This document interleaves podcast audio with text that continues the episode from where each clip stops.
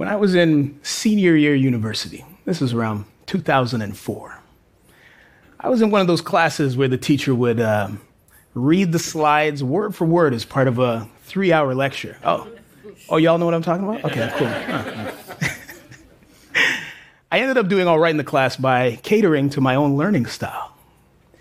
After a little bit of experimentation, I found that playing a video game during this lecture, a game like Tetris, or in this particular case, Zelda the Minish Cap, helped me pay attention because the primary way I engage with information is by listening. And this meant that the teacher's voice with matching text were a distraction for me. Anyway, I was at the back listening and participating, mind you. But one day, this teacher decided to call me out. He stopped the class and said, Excuse me, are you playing video games in my class? And then I said, uh, uh I am, sir, but uh, this is the way that I learn. And then he said, There's no way that you're learning anything. And then I said, uh, uh, sir, sir, I'm not interrupting. I am learning and uh, I'm even participating. And then he said, No, I don't want you playing video games in my class. And then I said, Sir. and then I said, Sir, I'm going to place this Game Boy Advance on the table, repeat your last two sentences word for word, and then I'm going to pick up this Game Boy Advance and keep playing.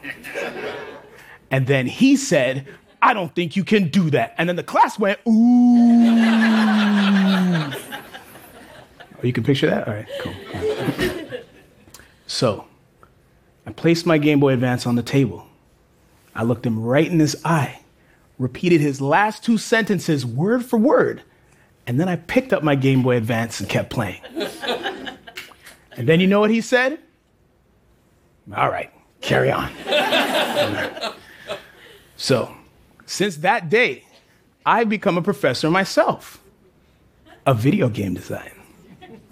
And I'm convinced that there's absolutely something that video games can teach the world of academia, like how they can cater to human le- learning, how they can enhance online instruction, and how they can provide clear objectives. Let me explain.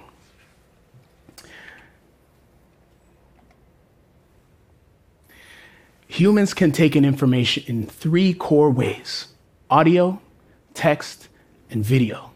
Now, as I demonstrated earlier, I'm an oral learner, which means I prefer to take in information via sound.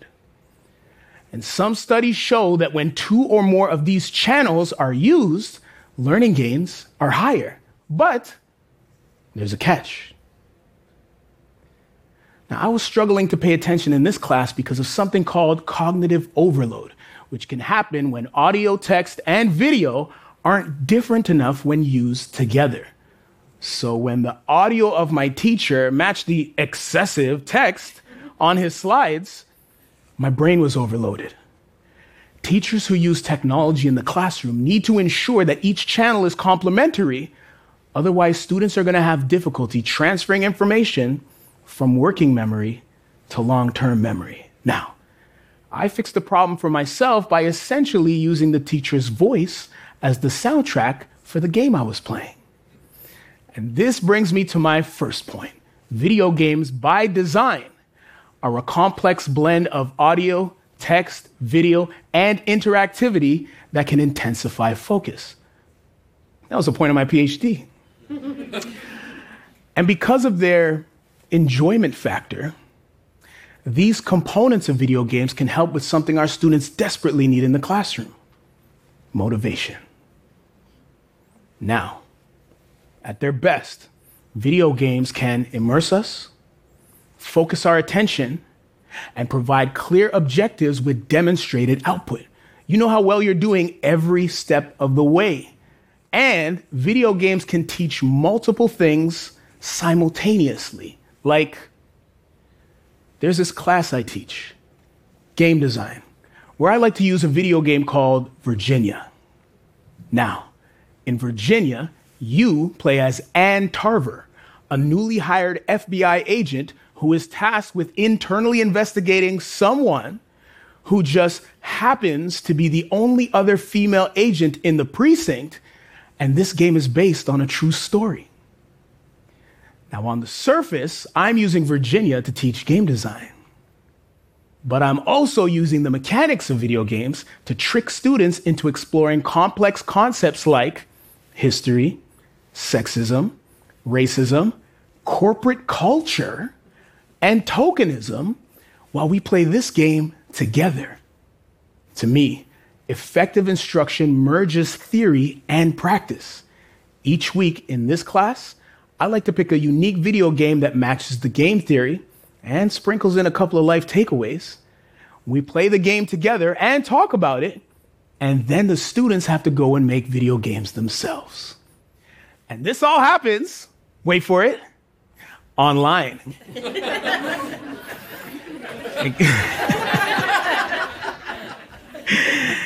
and guess what?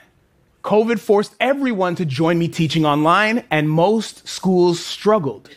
But there are many examples of effective online instruction in unlikely places, like YouTube streams, Netflix programming, and, believe it or not, Amazon's Twitch. Now, as you probably know, Twitch is an online streaming platform where people can watch other people play video games but it can also be used to learn how to paint with Ergo Josh, learn how to play piano with Juanor Piano, learn how to code with Rocio Tome, and even how to cook meals with Yarumi chan. Uh huh, yeah, real. And Twitch had an average of 2.78 million concurrent viewers in 2021. Now, that's a lot of motivated learners if you actually think about it. One of my favorite classes to teach online is a class called Esports Broadcasting, where I'm essentially just using video games to teach students how to professionally present themselves online using a free piece of software called Open Broadcaster Software or OBS. Here, I teach them how to connect any available camera to the software add white balance and color correction to help that image pop, use on screen text to complement the video, and compress any available microphone to make it sound and look exactly like what they're accustomed to consuming online. And the same processes that hook viewers on Twitch are the same processes schools should use to learn how to engage students online and globally. That should be one of their objectives, shouldn't it? yes. Hold on. what are the objectives of a post secondary education anyway? Hmm? And what could education overall learn from video games, which clearly say start here, do these things, and then obtain these things? Now, if the goal of a post secondary education includes students getting a job in the same thing they went to school for, guess what? Schools are failing. More than half of graduates do not get jobs in their field of study. That'd be like enrolling in chef training and then graduating to start a job in data analytics. Why not just enroll in data analytics? You could. Grow with Google has an online program promising you a job in data analytics starting at $74,000 a year, and that program is free to start. Epic Games offers a pathway to become a developer with its Unreal Engine for interactive 3D development, a field that they say has gone up 601% and is paying people 57% more than the average salary. For clarity, their Unreal Engine is the same tool used to build Fortnite and the same tool used to build some of the backgrounds behind The Mandalorian at no cost to use. Are y'all hearing all these near free, no fee examples I'm giving you? university in particular is mad expensive. The cost of university has gone up 1,200% since 1980. to me, to me, there's not a single job, trade, or discipline that doesn't in some way connect to the video games industry. There are dentists like Dr. August de Oliveira, who are using augmented reality to see the roots of your teeth while working on your teeth. Psychologists are using virtual reality to help you overcome a fear of spiders, and broadcast technicians responsible for filming a dragon flying over a live stadium full of people as part of a League of Legends esports broadcast. Video game technologies are embedded in all of these. And that must mean that the video games industry is not just made of players, but made of you. Now, I'm not suggesting that video games replace classroom instruction. Settle down, internet.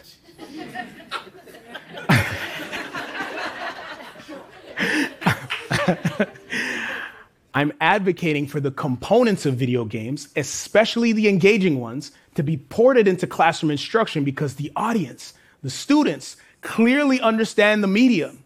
There are roughly 3 billion video game players worldwide. Video games contain the blueprint for engaging education because of the way that they cater to human learning. A complex story interwoven with learning content and a bit of artificial intelligence for difficulty and balance.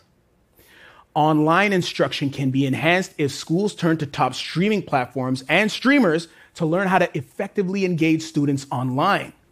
And the objectives for education overall need to be as specific as a video game so that those who are enrolled have a clear line of sight to where they're headed. If we can start showing students how their passion for playing connects to their futures, we will have done our jobs.